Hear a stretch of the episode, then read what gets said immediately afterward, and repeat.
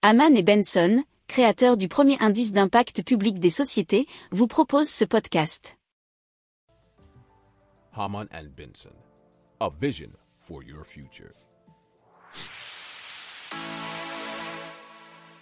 Le journal des stratèges.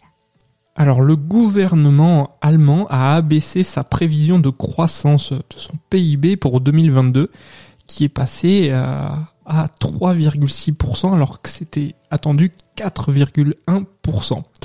Alors, c'est donc plus pessimiste que celle communiquée auparavant par la Banque centrale allemande qui était de 4,2% ou encore que l'Institut de conjoncture IFO qui était de 3,7%.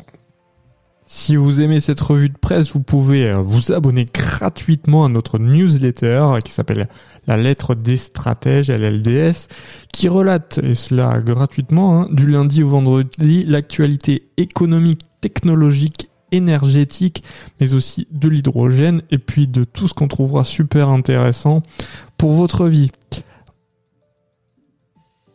Pour approfondir ces sujets, abonnez-vous à la newsletter de Haman et Benson et écoutez nos autres podcasts que vous retrouverez dans les notes de l'émission ou sur notre site internet.